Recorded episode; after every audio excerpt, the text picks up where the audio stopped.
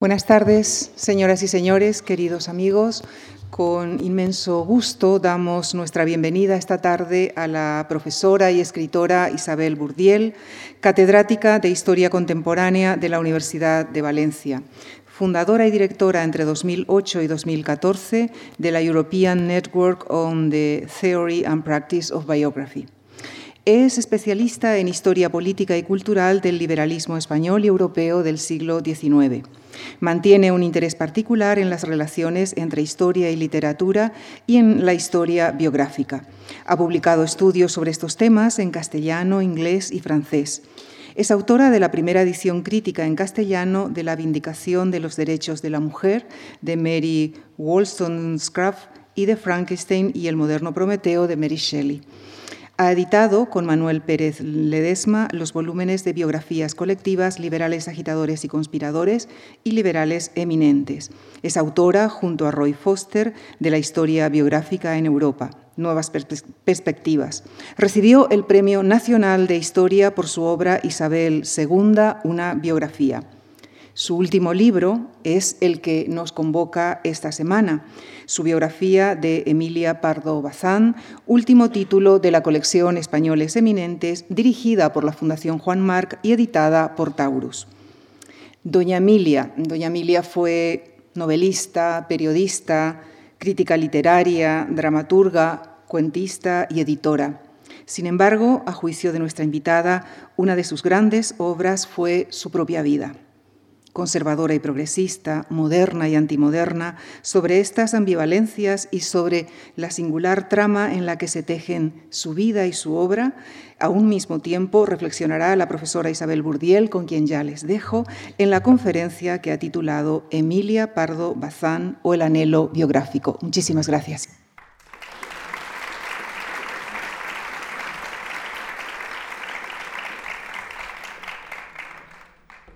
Bueno, muchas gracias Lucía por la presentación y quiero agradecer a la Fundación Juan Marc y a su director Javier Gomá la cordial invitación para, eh, para eh, presentar esta biografía hoy aquí y, en su momento para eh, escribirla e integrarla en la colección Españoles Eminentes. Bien, bajábamos ahora hablando y comentábamos que quizá la mejor eh, o una de las mejores obras de Pardo Bazán eh, eh, fue su vida. de esa manera, por ejemplo, planteó la cuestión Lord Acton cuando hablaba de George Eliot.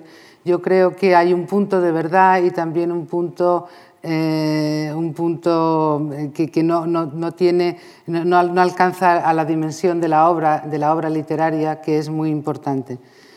Yo creo que mm, contra lo que se ha dicho en alguna apreciación apresurada, eh, que, ha, confundido, yo creo, a veces el halago a las mujeres y al feminismo con la victimización fácil o de oficio, eh, y han dicho que Emilia Pardo Bazán no era leída en el siglo XIX porque era mujer, pues bien, esto realmente no fue así, porque una característica muy peculiar de Pardo Bazán es que, como George Eliot, de quien hablaba Acton, o George Sand, o antes que ella, Madame de Stael, fue una escritora muy leída y una mujer célebre durante toda su vida o durante buena parte de su vida. Luego, como tantas cosas y personas, fue apagándose con los años, con el paso de los años y también con el paso del franquismo y de las críticas al franquismo que la ligaban a él y que casi lograron convertirla en una figura acartonada, conservadora, relegada al papel de novelista regional, gallega, domesticada, recluida en unos pocos párrafos de la historia de, las literaturas decimonónicas. Así me llegó a mí cuando, cuando estudié la literatura del siglo XIX, precisamente en un colegio de Galicia. Hoy esa situación de postergación ha cambiado muchísimo gracias a la labor de muchos estudiosos, tanto aquí como en el extranjero, especialmente en Francia, Estados Unidos e Inglaterra. En este último país incluso ha podido saltar a la prensa diaria más actual, Hace relativamente poco, en 2013, el, crítico literario del Guardian, eh, Nicholas Lisser, definía a Pardo Bazán como una de las grandes novelistas europeas del siglo XIX. Con una obra, dice, que se lee tan bien que podría haber sido escrita ayer. De hecho, la bibliografía sobre ella como he tenido que sufrir, empieza a ser inabarcable y hay incluso una revista especializada en Emilia Pardo Bazán. Si existe un riesgo en estos momentos es el de la beatificación, el de la celebración acrítica y sobre todo el de la apropiación plana e interesada que lima aristas, que esconde lo inconveniente según el personaje que se quiere diseñar o el que se quiere ocultar. Varias veces en estos últimos años, mientras luchaba por abrirme paso en el laberinto que es Pardo Bazán, la vida y la obra, recordé aquello que escribió Virginia Woolf sobre Jane Austen. Decía Virginia Woolf, cualquiera que tenga la temeridad de escribir sobre Jane Austen es consciente de que hay 25 señores mayores residentes en Londres que se molestan ante cualquier matiz sobre su genio como si fuera una afrenta a la castidad de sus tías. La verdad es que eh, resulta francamente difícil defender la castidad intelectual, política y personal de Pardo Bazán. Algo innecesario y más bien cómico por otra parte. Con todas sus incomodidades ideológicas, estéticas, sus decisiones e indecisiones, sus preguntas, sus logros y sus derrotas, sobre todo sus preguntas, resuenan hoy con una intensidad que la hacen plenamente contemporánea. Y al mismo tiempo todo lo ajena, todo lo diferente, todo lo extraña que tiene que ser una vida del pasado. En su momento y ahora, como ha señalado Lucía Franco, la personalidad de Pardo Bazán aparece rotunda y al mismo tiempo muy volátil, imprecisa, difícil de aprender, llena de ambivalencias estéticas, emocionales y políticas. En el plano largo es un personaje de una pieza, en el plano corto es un rompecabezas, algo que se podría decir de casi todos nosotros, pero que en este caso, en el suyo, resulta especialmente inquietante durante estos años. El gran reto ha sido aceptar, tratar de aprender o quizás más precisamente explorar sin escamotear nada esa multiplicidad de Pardo Bazán, su desconcertante capacidad para escapar al territorio de las definiciones conocidas es decir, para ser alguien situado y excéntrico a la vez. Una escritora y una mujer que solamente son concebibles en su tiempo, en el tiempo que les costó vivir y que sin embargo fueron capaces, fue capaz de desestabilizar esos tiempos y de alguna manera cambiarlos. Alguien que vivió tropezando y haciendo tropezar a los demás con las categorías al uso en un momento histórico, la segunda mitad del XIX, en el que se estaban trazando dualidades rígidas, aparentemente insalvables, entre lo tradicional y lo moderno, lo reaccionario y lo progresista, lo viejo y lo nuevo. Emilia Pardo Bazán nació en 1851 y murió en 1921. Por lo tanto, vivió y escribió en un momento crucial de cambio social, económico y político en la España del último tercio del XIX y principios del XX. Fueron años claves en la construcción del Estado-Nación en toda Europa y también en España. Años claves en la definición de los desafíos que se afrontaban con el llamado acceso de las masas a la política y también con el reto que planteaba la inclusión de las mujeres en la nación moderna. Todas estas tensiones que acabo de decir recorren la vida y la obra de Pardo Bazán. Fue una mujer muy atrevida, muy mordaz en sus juicios, amante de las polémicas, apasionada y al mismo tiempo radicalmente antisentimental, católica militante y feminista radical, nacionalista española y cosmopolita convencida, crítica con el liberalismo, tradicionalista y al mismo tiempo fascinada por el progreso y por la ciencia, humanista y en algunos aspectos muy elitista. Fue moderna y antimoderna, como comentaba Lucía. Lo fue como lo fueron otros escritores importantes eh, del siglo XIX, como Balzac, o Baudelaire, o Flaubert, o los hermanos Goncourt. De hecho, Emilia Pardo Bazán plantea la inquietante pregunta de si se puede ser conservadora y progresista a la vez. Sus novelas y sus extraordinarios cuentos, que yo creo que fueron, estuvieron entre lo mejor de su obra, fueron decisivas como las obras de Clarín o eh, de Galdós para la renovación de la literatura del siglo XIX y en concreto para la discusión sobre el llamado naturalismo literario, con un ensayo muy importante, en su momento muy controvertido, que ella tituló La cuestión palpitante. Fue autora de novelas canónicas, todos recordamos Los Pazos de Ulloa o La Madre Naturaleza, y otras, a mi juicio, tan importantes como aquellas que recomiendo mucho, Insolación y Morriña, o Memorias de un solterón. Hoy los especialistas valoran especialmente las obras de El final de su vida, La quimera, La sirena negra y ese testamento vital estético que fue Dulce Dueño. Sus obras se tradujeron a todas las lenguas cultas del mundo, incluidas algunas tan exóticas como el estonio o el japonés.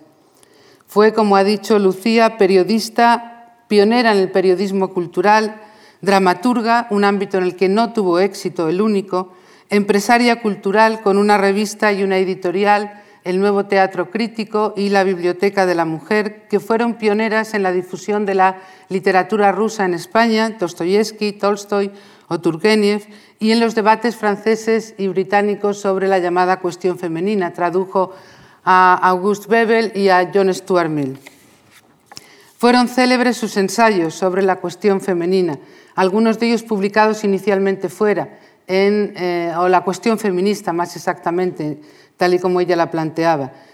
Visto todo esto, la historiadora norteamericana Susan Kirkpatrick se preguntaba recientemente cómo fue posible Pardo Bazán en la España de la época. Una pregunta que corre el riesgo, sin embargo, aunque creo, sé que Susan Kirkpatrick no comparte eh, esa visión, corre el riesgo de perpetuar una visión del siglo XIX español como incapaz de sacudirse las brumas del atraso y de la tradición como una sociedad semifeudal, inquisitorial, cerradamente patriarcal, plagada de convulsiones innecesarias e inútiles. Pues bien, precisamente Pardo Bazán fue posible porque la España del siglo XIX no fue solo eso, no del todo, no fundamental y no totalmente. A defender este planteamiento que intenta explicar cómo se forjó el gran personaje que fue Emilia Pardo Bazán, estará dedicada el resto de la conferencia. Y paso a poner algunas imágenes que... El ambiente familiar en el que creció Pardo Bazán le permitió desarrollar sus facultades intelectuales de una manera que era bastante inusual en las mujeres de la época. Su padre, en la imagen, José Pardo Bazán, era un hidalgo gallego de eh, una posición económica muy holgada, que además era liberal progresista y en cuya biblioteca había volúmenes de Voltaire que habían sido traducidos por un antepasado suyo. Su horizonte era, sin duda, un horizonte liberal, en cierto sentido elitista, pero mucho más progresista en parte que lo que sería el mundo después. Su madre, aquí aparece ella con su madre, Amalia de la Rúa, era también una señora procedente de eh, la hidalguía gallega y también de una familia liberal. Durante su larga vida, Amalia de la Rúa, en colaboración con su esposo y luego sola, cuando quedó viuda, actuó como un protector ángel doméstico de las ambiciones de su hija. Un personaje muy enigmático, con una gran cantidad de talentos artísticos, sobre el que me ha resultado muy difícil encontrar datos, pero alguno aporto porque vivieron juntas prácticamente toda la vida de ella. Su madre murió pocos años antes de morir Emilia Pardo Bazán. Para Emilia Pardo Bazán, el año 1868 el de la llamada Revolución Gloriosa que destronó a Isabel II, fue fundamental. Ella en sus apuntes eh, autobiográficos dice que ese año me casé, me vestí de largo y estalló la Revolución de septiembre. Tenía 17 años y se trató de un matrimonio arreglado en familia con un joven hidalgo muy atractivo según los cánones de belleza masculina de la época, que era José Quiroga de Deza, que procedía también de una familia liberal, pero que cultivó desde muy joven acusadas simpatías por el carlismo, que fueron rápidamente transferidas a su joven y apasionada esposa. Por lo tanto, el dorado círculo del patriciado liberal y progresista parecía haberse roto para Emilia. Esa Emilia joven, deseosa de comerse el mundo, conspiró a favor del carlismo, compró armas en Inglaterra, financiadas en parte con su dote, y las introdujo clandestinamente por la frontera de Portugal. Era toda una aventura para ella que además tenía la ventaja de resultar transgresora respecto al mundo liberal progresista de sus padres. Dice, fui siguiendo un proceso lógico hasta la conspiración y a permitírmelo mi sexo fuera hasta el campo de batalla. Su sexo obviamente no se lo permitía y tampoco le permitía seguir la carrera política de su padre, que había sido diputado varias veces. Y en ese sentido orienta su ambición de conocer y su ambición de escribir hacia la defensa teórica del carlismo. Se propuso nada más y nada menos que escribir una teoría del Estado absoluto. Naturalmente era una empresa totalmente inabordable, ningún carlista lo había hecho antes ni lo hizo después, y además le demostró también con cuánta prevención y hostilidad se recibía su intento de crear una teoría para el carlismo en aquel medio. Pero dijo algo muy interesante que la acompañaría siempre. E, esa teoría del Estado absoluto son unas 100 páginas manuscritas que se encuentran en el archivo de la Real Academia Gallega y que no fue nunca editado. En este momento hay un compañero mío de departamento, Jesús Millán, ha editado esa teoría del Estado absoluto como un documento importante en la trayectoria o relativamente importante en la trayectoria teórica de lo que fue el carlismo. Pero ella dice, lo que más me interesó a mí de aquello que leí, que naturalmente es un proyecto fracasado, es que cuando un liberal Mm, eh, está, a veces hay diálogos y uno de ellos es entre la autora o el autor, porque no está claro el, el sexo, habla con un liberal que le dice que el carlismo va contra el espíritu del siglo. Y entonces ella contesta algo muy interesante, porque habla de su interés por la pluralidad. Dice, mi siglo, no calumnie usted a mi siglo. Mi siglo es ecléctico, no es nada, tiene ecos para todas las voces. Y yo creo que esto es fundamental para entender a Pardo Bazán y a los ecos de sus voces. Sin embargo, ya digo que no acabó esa teoría del Estado absoluto. Cuando leyó alguna parte del mismo en distintas tertulias carlistas fue recibida con una gran hostilidad. Y en ese sentido, dos mundos dorados de certezas y de armonía, el liberal progresista y el carlista, colapsaron para ella en muy pocos años. A partir de entonces, Emilia Pardo Bazán miró siempre desde dos orillas, no sintiéndose nunca del todo parte de ninguna y reconociéndose a retazos en ambas.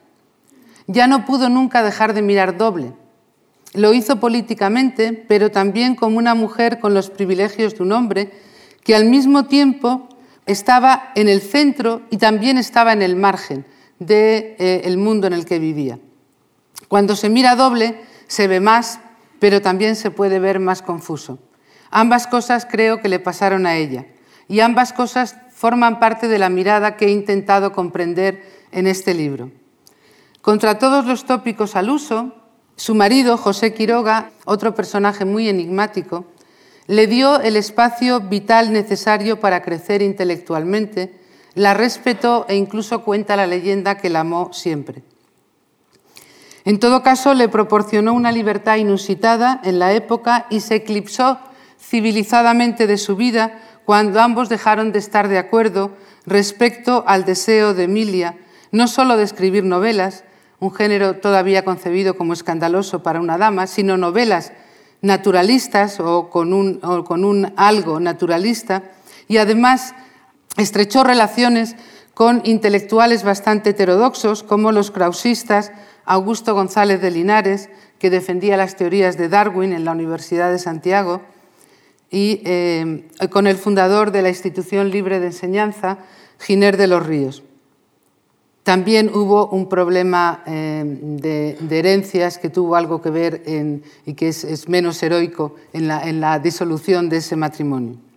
Al mismo tiempo, y desde La Coruña, mientras escribía sus, sus primeras novelas, un viaje de novios, por ejemplo, y criaba a sus tres hijos, Emilia Pardo Bazán, la señora, la joven señora Quiroga, escribía a todos los escritores y a todos los críticos literarios importantes de la época, intentando darse a conocer, entre ellos Menéndez Pelayo, Galdós, que era el que le parecía más grande, Leopoldo Alas Clarín, Juan Valera o Pereda. Un mundo intensamente masculino, como se ve en esta imagen, que es la tertulia del conde de las Navas, que la vieron llegar con interés, con sorpresa, pero también con recelo. Me ha interesado especialmente analizar ese momento entre la sombra y la luz, cuando, como ella dice, braceaba por salir del asfixiante círculo familiar y ciudadano de La Coruña, donde no había manera, nada más que por carta y en su, en su estudio cuando escribía, de ser nada más que la señora Quiroga, que escribía de vez en cuando.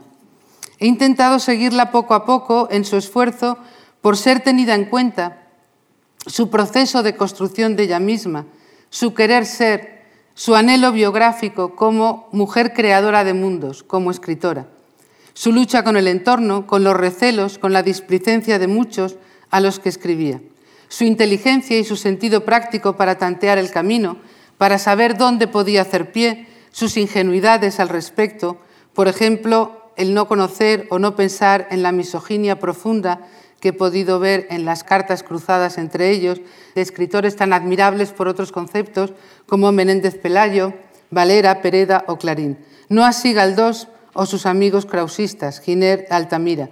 Por lo tanto, señalar que la misoginia venía con los tiempos, es cierto, venía con los tiempos, pero había gente que en esos mismos tiempos no lo era.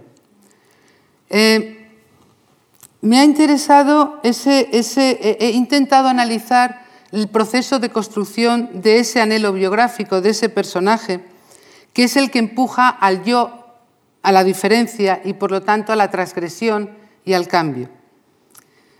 Eh, ese, ese anhelo biográfico puede ser entendido como un narcisismo patético o como una forma de autoengaño que puede compartir o no el biógrafo o la biógrafa ingenua pero también puede ser analizado como una fuerza cultural e históricamente subversiva frente a la autoridad paralizante de las convenciones sociales, disfrazadas hoy como siempre de sentido común, de ciencia, de moral o de distintas formas de corrección política o historiográfica.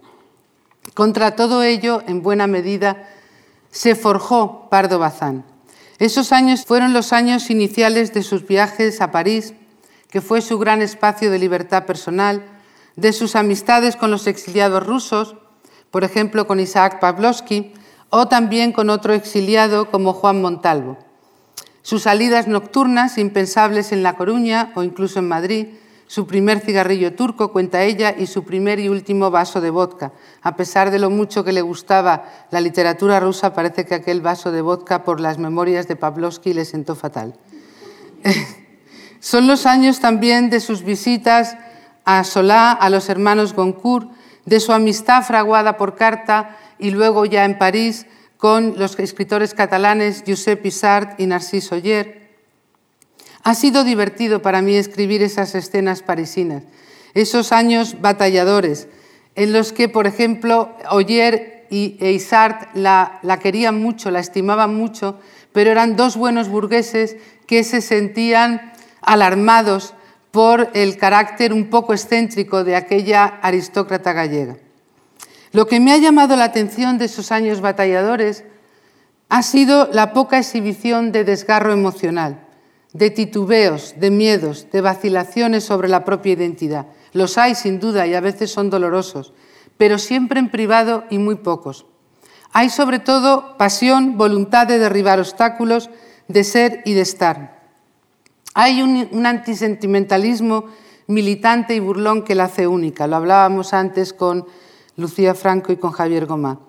Con el tiempo iría abandonando el naturalismo más, más, ortodoxo y enriqueciendo, a mi juicio, su perspectiva literaria.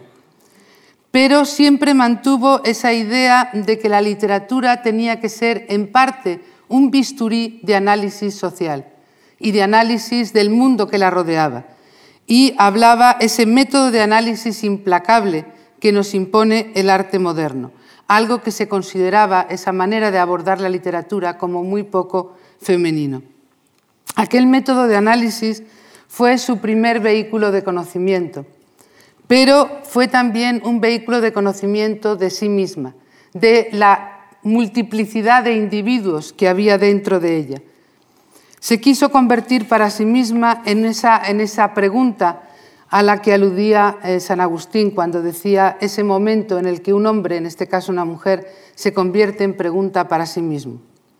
Desde muy temprano, Emilia Pardo Bazán se presentó en público como una intelectual versátil que creía sobre todo en el talento y en el trabajo, distante del culto al genio extraordinario, de la inspiración sobrevenida misteriosamente de los escritores románticos o las escritoras románticas en parte. Eh, tenía también una firme voluntad, y esto es muy importante para entender su literatura, de trascender las barreras entre la alta cultura y la llamada baja cultura o cultura popular. Cuando su gran amigo y mentor krausista, Giner de los Ríos, la advertía que no abandonara los trabajos más serios que ella había empezado, había hecho análisis histórico, había hecho análisis de ciencia, y la advertía que no se lanzase a escribir novelas, que le parecían trabajos menos serios. Y ella, que siempre supo defender su posición, dijo, esta es mi profesión de fe.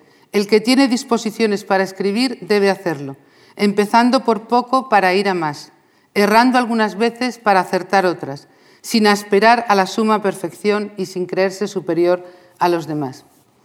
Frente al modelo del escritor erudito y aislado o atormentado y bohemio, Pardo Bazán asumió el modelo plenamente moderno del escritor profesional que se encarga de promocionar sus obras, de diseñar su sucesión, de buscar las redes intelectuales, las críticas, las instituciones en las que es necesario o se cree necesario estar.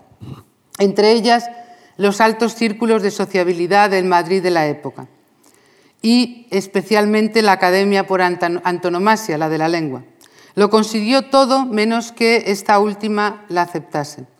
Sin embargo, gestionó de manera muy inteligente ese rechazo de la Academia que ya había rechazado previamente a ella a alguien que para Pardo Bazán fue muy importante, Gertrudis Gómez de Avellaneda, la gran escritora romántica. Y escribió unas cartas supuestamente a Tula, que es como el, apodo familiar de Gertrudis Gómez de Avellaneda, eh, unas cartas públicas en las que se preguntaba por qué no podía una mujer, no había podido Gertrudis ni podía ella estar en la academia. En ese sentido creo que gestionó de manera muy inteligente la negativa de la academia, porque logró apoyos muy sólidos entre eh, los escritores masculinos de la época, que a mi juicio son más interesantes de analizar que la misoginia rutinaria de los que se opusieron a ella. Creo que con su medida respuesta, su respuesta pública al rechazo académico, perfiló mejor su figura su personaje y consiguió lo que quería. Forzó a la academia, especialmente en 1912, hubo tres momentos, el 89, 1889, 1891 y sobre todo en 1912, cuando se planteó su candidatura. Ella forzó una declaración explícita de que no se le permitía el acceso por ser mujer. Se declaró candidata perpetua y años después escribió en este caso especial, la lucha vale más que el triunfo. De naturaleza muy expansiva, nunca quiso enclaustarse ni cultivar una actitud puritana o esquiva ante el mundo, como hicieron otras escritoras de su entorno, temerosas de la doble connotación que tenía el término mujer pública. Supo ver desde muy pronto la trampa sexista que suponía para una mujer comprar fama de rigurosa y seria, de respetable, a cambio de cumplir rigurosamente las reglas sociales del retiro doméstico, la modestia y la supuesta falta de ambición. A cambio, ella disfrutaba con la vida social, le gustaba cuidar su vestimenta, siempre un poco flamboyante. De hecho, en, uno de sus cuentos de Navidad y Año Nuevo hay una, cita que puede resumir eh, su postura ante la vida social ante eh, su imagen como mujer escritora y lo que quería hacer. Dice, yo no tengo vocación de suicida. A mí la vida me parece amable y Dios bueno y sus obras perfectas. El arte me proporciona goces, la naturaleza me vivifica. Creo en la amistad y no, no atravesándose el interés y no tengo malo el estómago. Pero al mismo tiempo dice otra cosa que es importante. Dice, pero si no descendieras al mundo inferior, serás inferior a ti misma. Quien no realiza la bajada a los infiernos, que no se tenga por artista humano. Ambas cosas son fundamentales para entender la voz como escritora y el personaje que es Emilia Pardo Bazán. En este caso, ella decía, la lucha vale más que el triunfo.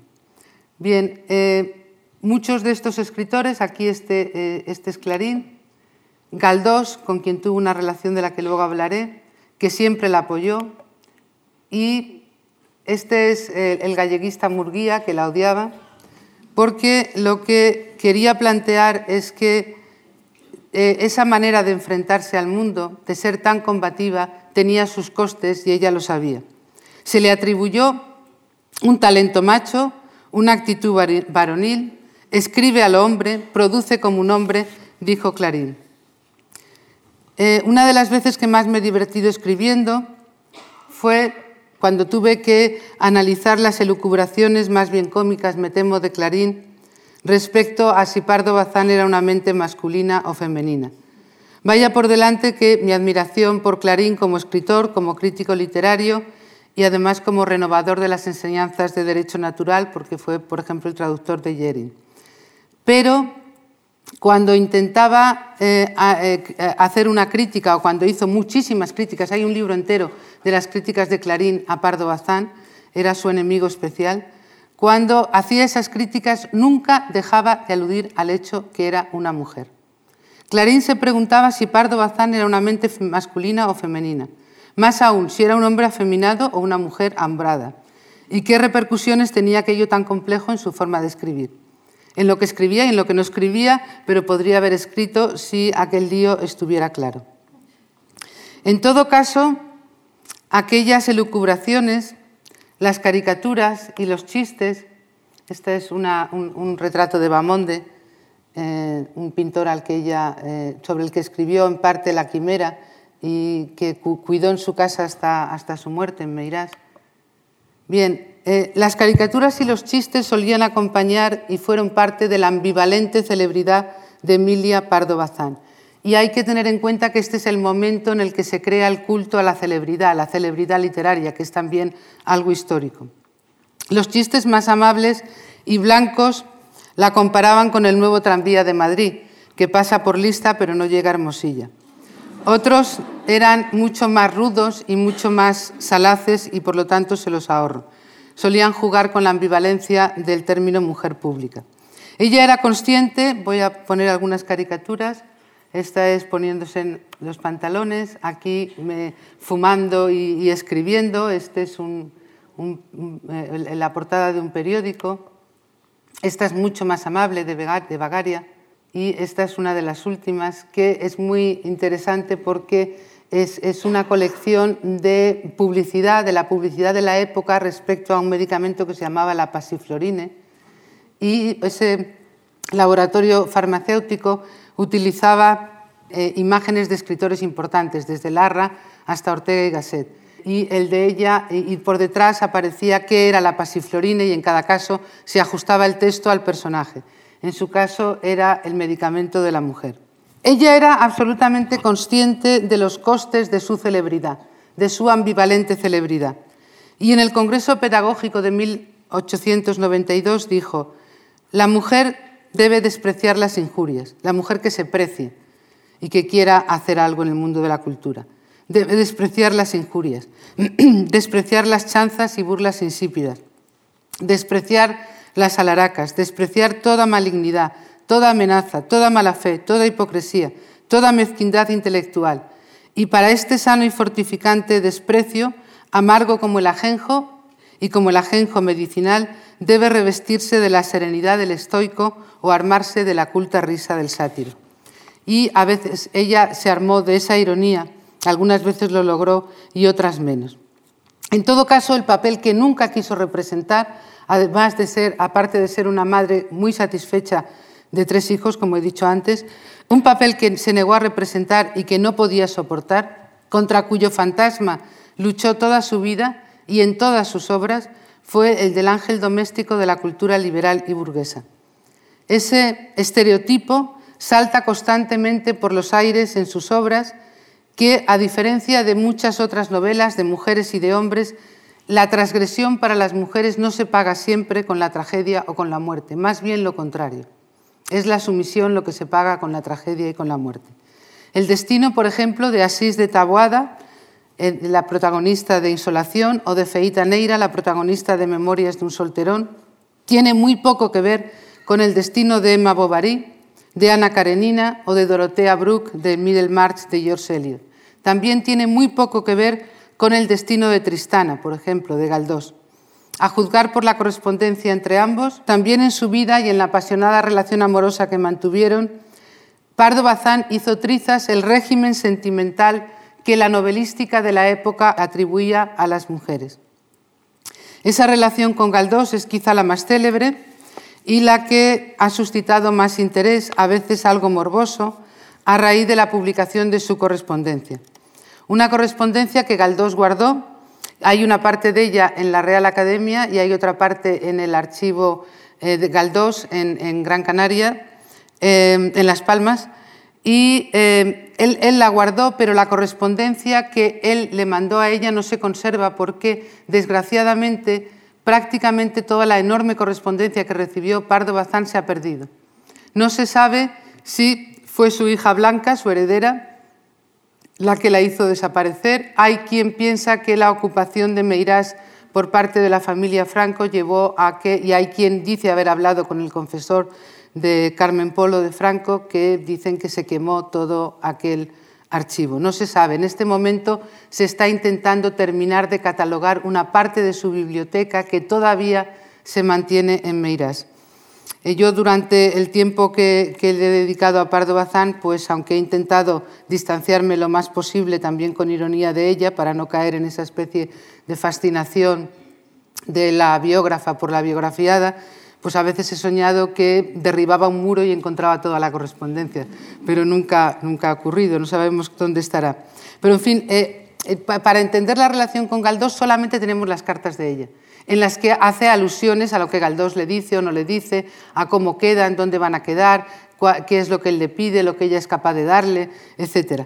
Pero en todo caso, eh, en esa correspondencia lo que queda claro es que al igual que en sus novelas, ella, digamos, transgrede los estereotipos del el régimen sentimental, la manera de sentir, de querer, que se esperaba que tuvieran las mujeres de su época hay un intento de una relación entre iguales que es muy bonita de analizar si se lee la correspondencia. Eh, para ella su modelo yo creo era el de John Stuart Mill y Harriet Taylor, que como se sabe John Stuart Mill fue el autor en 1869 de, un libro que aquí se tradujo, lo tradujo Pardo Bazán, La esclavitud femenina, y eh, él reconocía que parte de sus ensayos importantes, por ejemplo, sobre la libertad, los había escrito a medias con Harriet Taylor. En todo caso, el amor que ella plantea se aleja de los, fantasmas etéreos, de los ángeles románticos, y eh, lo que plantea es que en, en la manera de amar, las mujeres pueden encontrar el más recóndito de los nudos de sumisión, algo que ya había dicho Mary Wollstonecraft eh, eh, eh, en, su obra. Sin embargo, en esa correspondencia con Galdós, de nuevo, no hay el desgarro que hay, por ejemplo, entre la correspondencia de, Mary Wollstonecraft y, Gilbert Imlay. Hay, en esa correspondencia de Pardo Bazán hay una particular joie de vivre que arrincona los fantasmas habituales del sufrimiento femenino y los trastoca en humor. Voy a citarles algunas de las que se pueden citar en voz alta y que me parece que demuestra mucho qué tipo de personaje y qué, tipo de amor quería eh, dentro de ese sentido del humor, del humor. ¿Quieres que te diga la verdad? Siempre me he reprimido algo contigo por miedo a causarte daño físico. Siempre te he mirado como los maridos robustos a las mujeres delicaditas y tiernamente amadas. No sé qué sentimiento de protección física del más fuerte al más débil me contenían. Por lo demás, y autorizada y rogada por ti, eh, intraducible, después hablaremos dulcemente de literatura, de la academia y de tonterías. Como he dicho antes, Pardo Bazán fue claramente pasional y al mismo tiempo radicalmente antisentimental.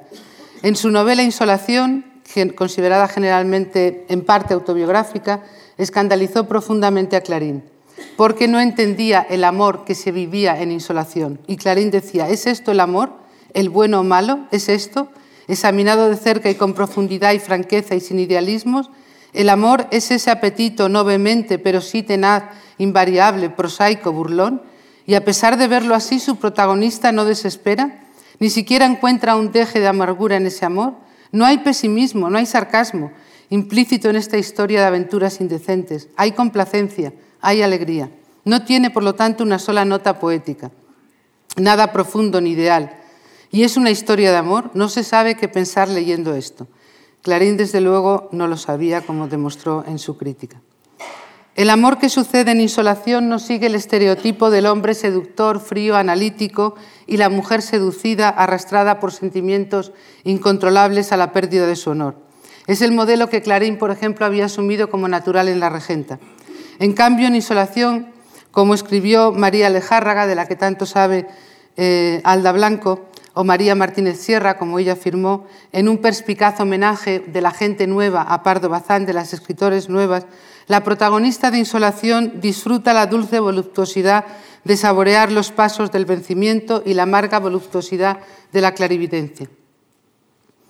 Asís de Toabada, como he dicho antes, tiene muy poco que ver con la víctima de los deseos masculinos que eran otras mujeres de la literatura de la época. Y dice algo eh, que es de lo último que voy a citar sobre este tema. Señor, ¿por qué no han de tener las mujeres derecho a encontrar bien formado el muslo de un hombre o a imaginarse el cosquilleo de un bigote? Si no lo decimos, lo pensamos, y no hay nada más peligroso que lo reprimido y oculto, lo que se queda dentro. Algo que habría afirmado Freud, por ejemplo, como una demostración más de la modernidad del pensamiento de Pardo Bazán.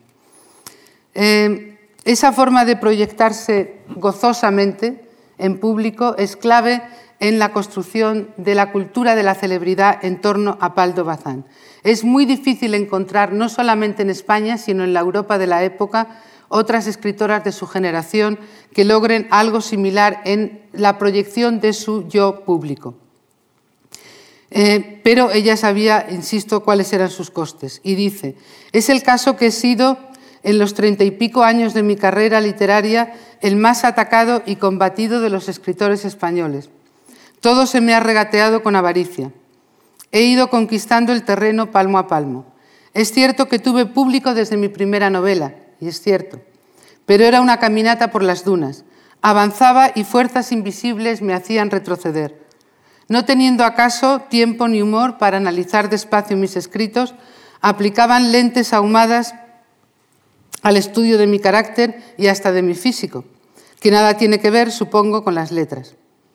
Yo era así, yo era asá, yo era vanidosa, yo usaba un peinado de otro modo, yo me gozaba en hacer daño a mis enemigos literarios, yo era soberbia.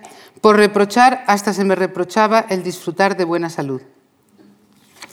Con esto entro en la última parte de mi conferencia que quiero dedicar al feminismo de Pardo Bazán, enlazándolo con su pensamiento político, con su crítica política al liberalismo de la restauración y con su aguda sensibilidad para captar las exigencias del nacionalismo moderno en la España del siglo XIX y de la importancia dentro de ese nacionalismo moderno del XIX del acceso de las mujeres a la ciudadanía como un factor no solamente de acceso a la ciudadanía, sino de nacionalización.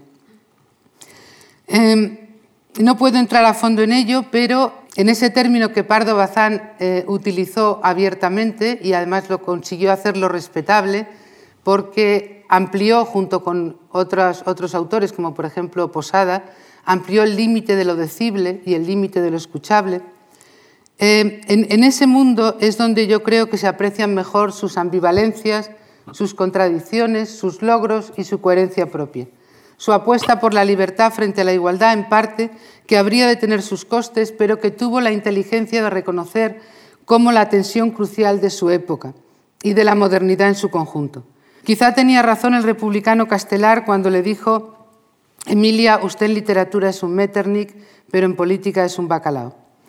Tenía razón, en parte, si nos limitamos a una estrecha concepción de la política definida como tal desde un punto de vista de los partidos al uso.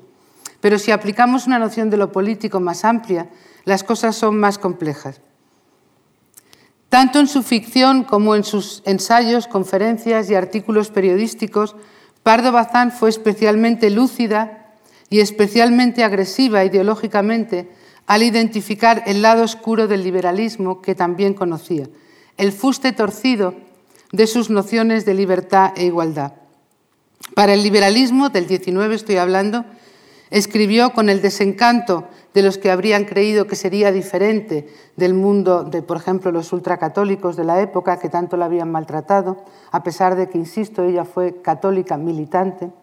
Para el liberalismo escribió, y eso era muy difícil de escribir en su época, en, una esfera pública liberal, eh, con, con una hegemonía liberal muy evidente, dice, para el liberalismo todo puede y debe transformarse. Solo la mujer ha de mantenerse inmutable y fija como la estrella polar. Afirmó que al conceder derechos civiles y políticos cada vez más amplios a los hombres y al asumir los planteamientos sexistas de la ciencia de la época, el liberalismo colocaba a las mujeres en una posición de desventaja mayor que nunca, porque creaba una brecha superior, artificialmente naturalizada, respecto a los hombres. Además, la cuestión no era solo de derechos formales, era una cuestión de costumbres y emociones, de una educación particular para crear costumbres y para crear emociones. Para esos señores, por más liberales y avanzados que sean, no vacilo en decirlo, escribe, el ideal femenino no está en el porvenir ni aún en el presente, sino en el pasado. La esposa modelo sigue siendo la de hace 100 años. Sus hijas, sus hermanas, esposas y madres no pueden ser más que madres y católicas. Preguntadles a los liberales católicas templadas, no católicas apasionadas. Preguntadles a esos liberales qué condiciones tiene que reunir la mujer de su corazón y os trazará un diseño muy poco diferente al que delineó Fray Luis de León en La Perfecta Casada o Juan Vives en La Mujer Cristiana. Exageraba, sin duda, pero también decía una verdad que merece la pena considerar para entenderla en su contexto y en el debate político de su época y en sus batallas. En la formación de esa identidad como feminista se cruzaron tradiciones y lenguajes muy distintos. Fue fundamental precisamente su lectura del catolicismo y en concreto del padre Feijó, eh, también de la penalista y reformadora Concepción Arenal, de la que se ha publicado en, Liberales Eminentes la primera biografía de una mujer, es la de Concepción Arenal, espléndida, escrita por Ana Caballé. Eh, y también se mezcla, por lo tanto, una lectura del catolicismo en su versión más ilustrada a través de Feijó, los planteamientos de Concepción Arenal y los planteamientos de krausistas como Francisco Giner de los Ríos, que fue precisamente el que la llevó a lo que yo considero que es su última y decisiva influencia intelectual, la, la obra de John Stuart Mill. Lo cual es bastante curioso porque la, la sitúa en una cultura británica, eh, y digo que es gracioso porque ella militantemente fue o quiso parecer que era antibritánica y claramente francófila. De todo ello surgió una conciencia intensa que la acompañaría toda su vida, incluso en sus, en sus, momentos políticamente más conservadores, respecto a que las mujeres eran o debían ser sujetos por derecho propio y escribió, eh, dijo en el Congreso Pedagógico, primero que la educación debía ser mixta y fue la única que lo dijo, y en segundo lugar dijo que el error fundamental que vicia el criterio común respecto de las criaturas del sexo femenino es el de atribuirle un destino de mera relación, de no considerarla en sí, no por sí ni para sí, sino en los otros, por los otros y para los otros. Siempre tropezamos en lo mismo, en el concepto relativo del destino de la mujer. Aspiro, señores, dijo, a que reconozcáis que la mujer tiene destino propio, que sus primeros deberes naturales son para consigo misma, no relativos y dependientes de la entidad moral de la familia que en su día podrá constituir o no constituir, y que su felicidad y dignidad personal tienen que ser el fin esencial de su cultura. Lo cual eh, eh, em, eh, no, implica en absoluto que plantease una crítica ni a la familia ni a la maternidad. Aquí aparecen sus hijos, eh, Jaime Quiroga, que eh, fue asesinado al principio de la guerra civil por milicias anarquistas, eh, Blanca Quiroga, si os dais cuenta los dos nombres son carlistas, que fue la que vivió casi hasta los años 60, que se casó, y Carmen Quiroga, la niña sin, nombre carlista, de la que se habla poquísimo, es el otro gran personaje enigmático de la vida de Pardo Bazán. Esta es su tertulia en Madrid, eh, con un retrato de Bamonde de Blanca al fondo. Se llamaba María de las Nieves, pero la llamaban Blanca. Eh, esta es Blanca casándose con José Cavalcanti en Meirás. y este es el Pazo de Meirás. A pesar de esa maternidad satisfecha, con los disgustos que en algún momento le dio a alguno de sus hijos, especialmente Jaime, nunca creyó Pardo Bazán, y estoy a punto de terminar, que las mujeres, las mujeres tuviesen, y eso quizás se pueda debatir el jueves, nunca creyó que las mujeres tuviesen una naturaleza o unas disposiciones particulares ligadas a la maternidad. Nunca creyó que las mujeres fueran moralmente superiores, más capaces para la solidaridad social e interindividual. Para ella había mujeres buenas y mujeres malas, y hombres buenos y hombres malos. Es decir, para ella el verdadero progreso y la verdadera igualdad, y esto es lo más interesante y lo más moderno de su feminismo, se tenía que asentar sobre el radical reconocimiento de la individualidad de cada una de las mujeres y de sus diferencias internas. No habría verdadera igualdad hasta que las mujeres pudiesen ser tan distintas entre sí como los hombres podían serlo entre ellos. En nombre del individualismo reclamo la igualdad de los sexos. Y este es un, tema para, para un posible debate porque es muy poco usual en la España del siglo XIX. El siglo XIX español y las relaciones entre historia, literatura y política creo que se alargan y se hacen mucho más complejas a través de la obra y la biografía de Pardo Bazán. Demuestran, a mi juicio, que lo que un hombre o una mujer imaginan y lo que otros leen o imaginan a partir de ellos se reconocen o disienten cuando leemos literatura es vital para la historia con mayúscula y debería serlo también para los historiadores. El problema intelectual es, por supuesto, cómo tratar lo imaginado. He tratado, desde mi punto de vista, de establecer puentes útiles entre la historia la historia de la literatura, la crítica literaria. He tratado yo también de moverme en el difícil equilibrio de quien trata de mirar desde dos orillas. Sin embargo, he optado en ese mirar doble por mantener en este libro siempre los pies firmemente asentados en la historia, tanto a la hora de formular los problemas como de tantear las respuestas. He aprendido mucho sobre todo ello escribiendo esta biografía y agradezco de nuevo a Taurus y a la Fundación Juan Marc la oportunidad de escribirla. Entre otras cosas, he aprendido contra excesos posmodernos de juventud que la distinción entre vida y obra, entre lo que se hace y lo que se escribe, que tantos debates ha producido, no es pertinente en este caso y quizá en ningún otro, a menos que creamos que la obra no forma parte de la vida, que no es vida en sentido estricto, que el hacer está desligado del imaginar. Y a la inversa. No defiendo esa incapacidad de desligar vida y obra eh, eh, o hacer imaginar en el sentido banal de buscar la peripecia, en la peripecia biográfica, las raíces de una obra de ficción. Eso no tiene demasiado interés y ya ha sido suficientemente cuestionado. En mi caso lo que he intentado ha sido buscar la vida en su obra, en los mundos que creó, que imaginó, que experimentó escribiendo.